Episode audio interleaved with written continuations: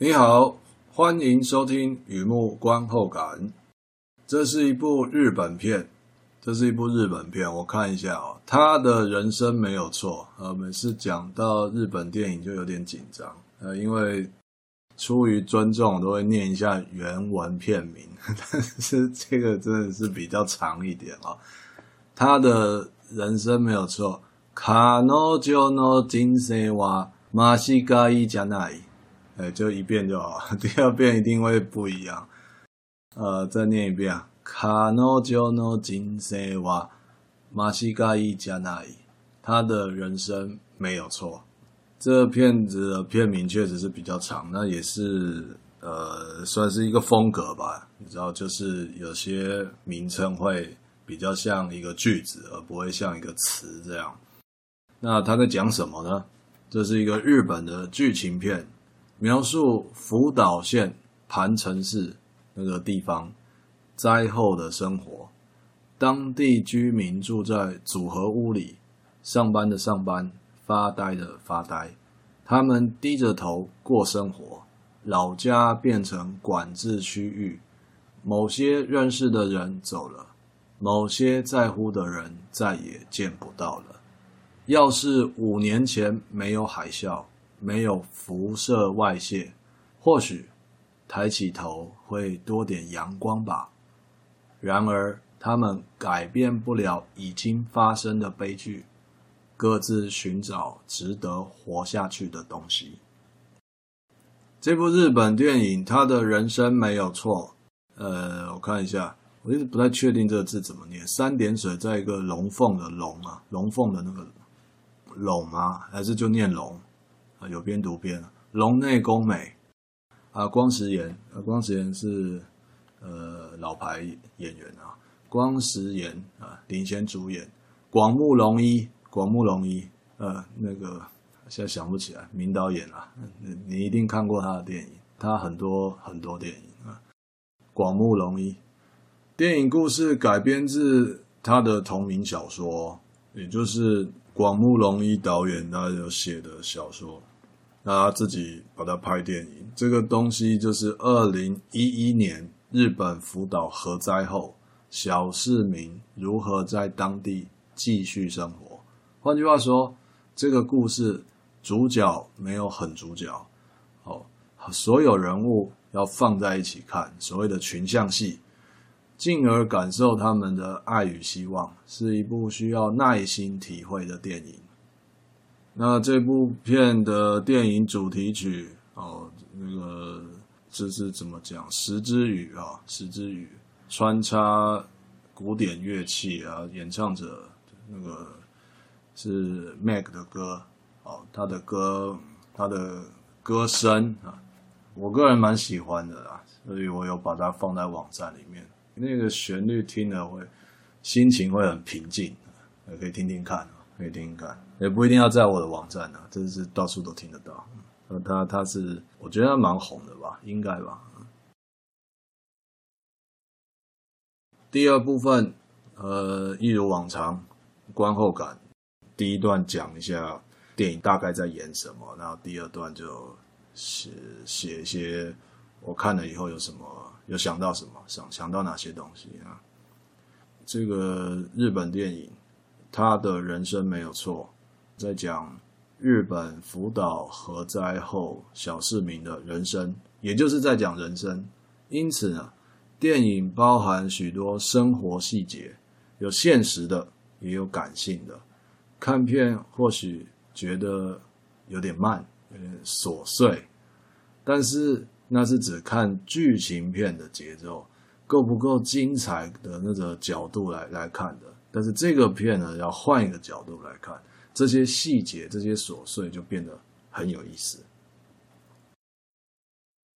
第一个感触，活着的感觉，活着的感觉，在讲什么？呃，我看一下啊、哦，有一段戏，哎，对，再提一下，有一段戏，女主角的老爸喜欢打棒球，他就参加灾后重建说明会的时候啊。旁边来了一个生面孔，一脸同是天涯沦落人啊，相逢何必曾相识这样。后来呢，他们就去喝两杯，聊两句。不过呢，毕竟就是第一次见面嘛，老爸就保持拘谨，呃，比较谨慎。但是成年人都是这样的嘛，第一次第一次见面就是有一点戒心呐，哈。直到人家开口闭口都是棒球经，说的老爸就很有兴趣，因为他真的很爱棒球，几乎想起自己当年打棒球，那个棒球打得如何如何如何的，这回忆都来了。才发现呢，其实人家是要推销某种降辐射的小物，抓住这些有领灾后补那个灾后辅助金的小市民，打这种心灵寄托牌，老爸就。识破就很生气，他没有买，呃，他他看穿，就就觉得感情有点被玩弄了，生气就忙就走人的。另外一段戏呢，是在盘城市公所，那个是怎么讲啊？在台湾来说，我觉得应该是县辖市吧，不是那个城市的那个市啊，是市公所、区公、乡公所差不多。盘城市。我讲个大概的，你不要当那个地理在听，那是没有依据的。就是我看到片子里面那个感觉，一个一个小地方，在市公所服务的职员哦，在小酒馆里面遇见打工妹哦，那人家说要做那个毕业专题，想去一趟灾区拍照记录啊，画面特写那位职员好几秒钟。好像是犹豫，又好像考虑，又像为难啊！你知道那种那种时间有点暂停，那个面面有难色，那那那个情境啊。但他最后还是带人家去拍照，也因此啊，后来有一场温馨的灾区摄影展，那个打工妹她的那个拍照照片拍得蛮好的，捕捉那个情感的都都不错啊。在这就办了一个温馨的灾区摄影展，前来参观的市民呢，都觉得这些照片让他们低落的情绪有所寄托。那这两段戏啊，这印象为什么特别深呢？如果老爸和那个市公所的职员，他们两个人在当时各自做了不同的选择。可能会避开一件衰事，也可能会失去一件美事，这很难说。就是一念之，不好意思，大哥，就是你知道这个很难说，它是一念之间的啊。也就是老爸如果真的就就买了那个降辐射的小物，他他就不是生气而已了，他会在家里特别。特别难过，特别受打击嘛，因为你知道生活已经已经不能再像从前一样了，然后还被某种程度的落井下石，那真的是打击很大的。市公所这个职员，他就是偏不要带人家去拍照的话，那也不晓得后面应该说后面就不会有那个摄影展了嘛，因为因为他就没有带人家去拍照，那是管制区域。所以在那个当下，就是一念之间的决定。他们决定前都有那么一小段，你知道，内心斟酌、纠结、犹豫啊，考虑。成年人嘛，做事再三考虑，考虑再三。就像买东西的时候讲究性价比、CP 值啊，多多少少想过划算一点的生活。谁也不喜欢吃亏，谁也不喜欢上当。然而呢？只怕养成习惯，反被习惯捆绑啊！因为生活中有很多东西是没有办法先做功课的，没有办法就那么你必须得，你知道，掌控一切，了解一切，然后再让你决定，没有办法这样。要跨一步，那一步是相信的一步，就是像海先生说的一样，怎么相信人？你只能先相信他，没有办法充分准备啊。临门终须一选，时对时错，这就是活着的感觉。第二个感触，呃，呃，不好意思，自己笑啊。第二个感触，活着的感觉还是活着的感觉。第一个感触叫活着的感觉，然后第二个感触就还是活着的感觉，还是在讲活着。这是这部这个故事看的比较深的感触，就是活着，活着，活着，活着的感觉。二零一一年三月十一号，我印象很深。哦，那是另外一个故事。日本本州外海发生九级强震，引发海啸。新闻是这么说的啦，啊，那福岛县第一核电厂反应炉辐射外泄，核电厂外围区域市民迁居将近五万人，当地至今仍是管制区域，这是我所记得的核灾事件。然而呢，在这部片里面，他的人生没有错，在这个片的里面完全没有出现刚刚那种口吻来描述核灾。画面、声音都没有，都没有这这些东西。你知道，他刚刚那个口气，就是在讲事件嘛，在讲新闻，在讲一个历史事件，什么原因，然后什么后果，然后怎么怎么样，来龙去脉，人事时地物，这样。在这电影里面是就看到整齐的日式组合屋，土色农地的空拍景，那个土地都都有核辐射啊。还有小市民在核灾前的生活照，贴在家里墙上。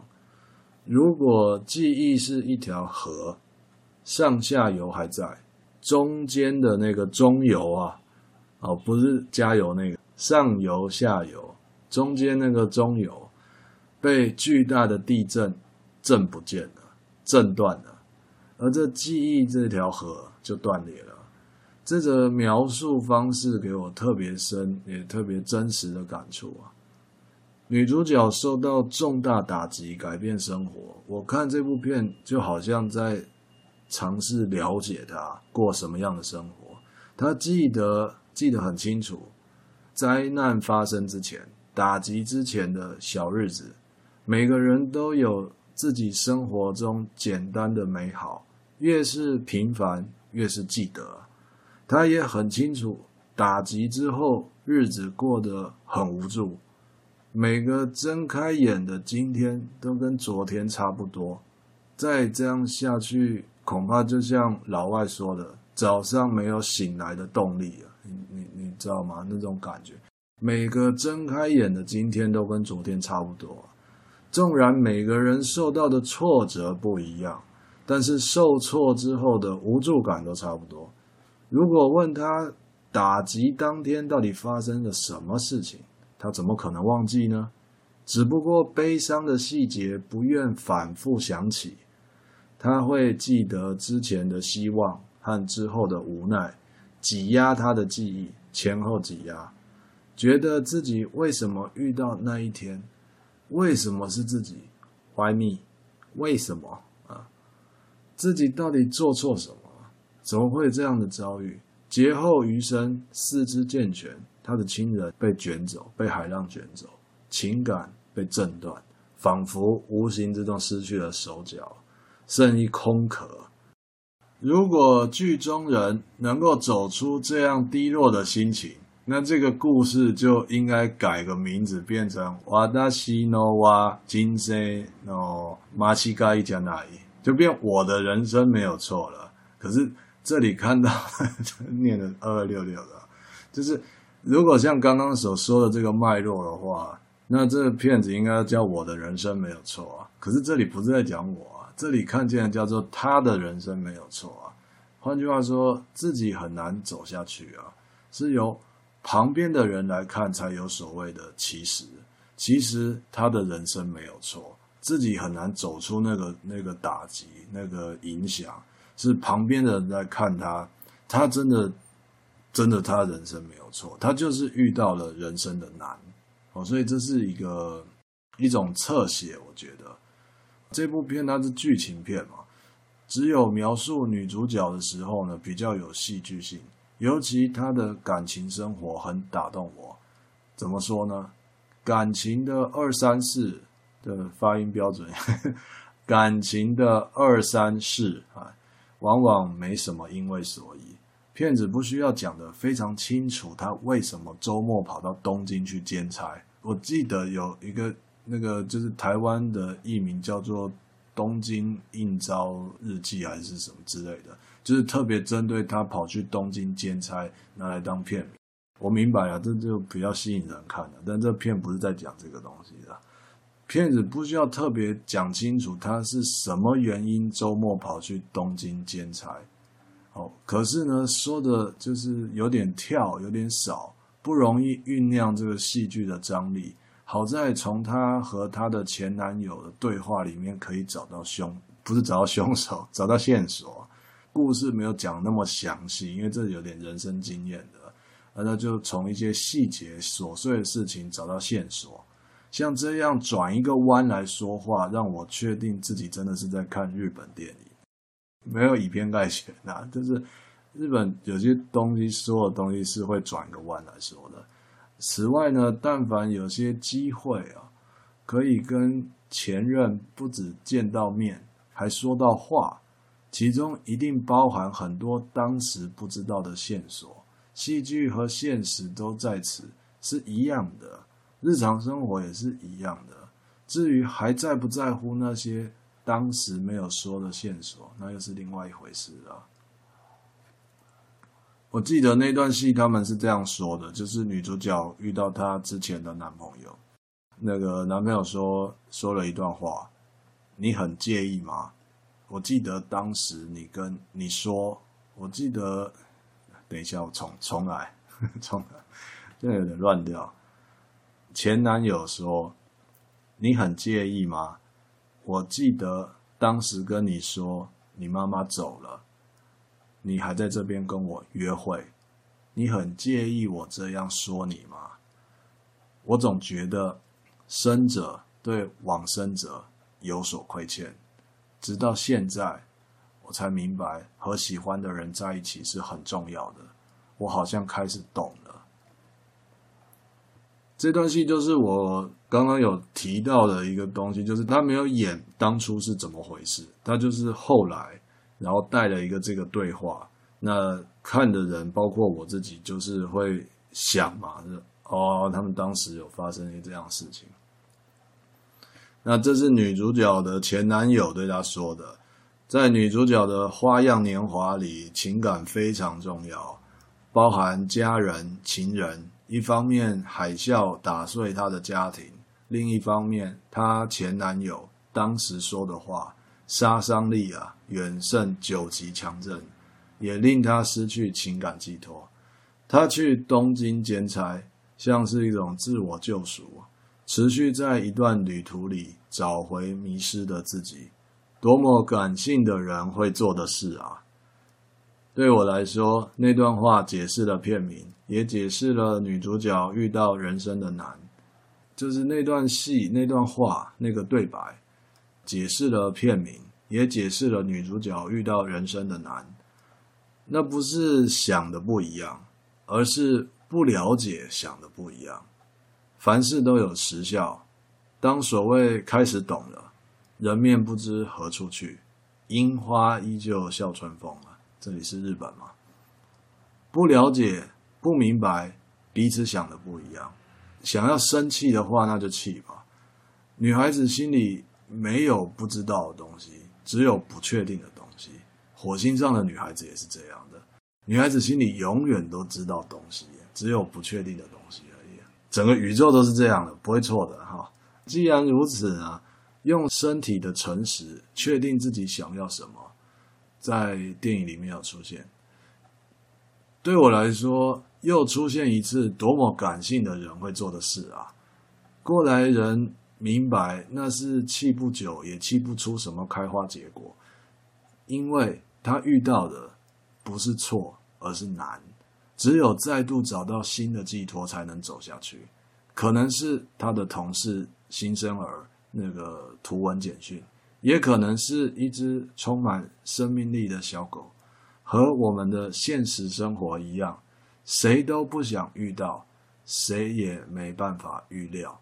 当你遇到了，the only way out is through，这就是活着的感觉。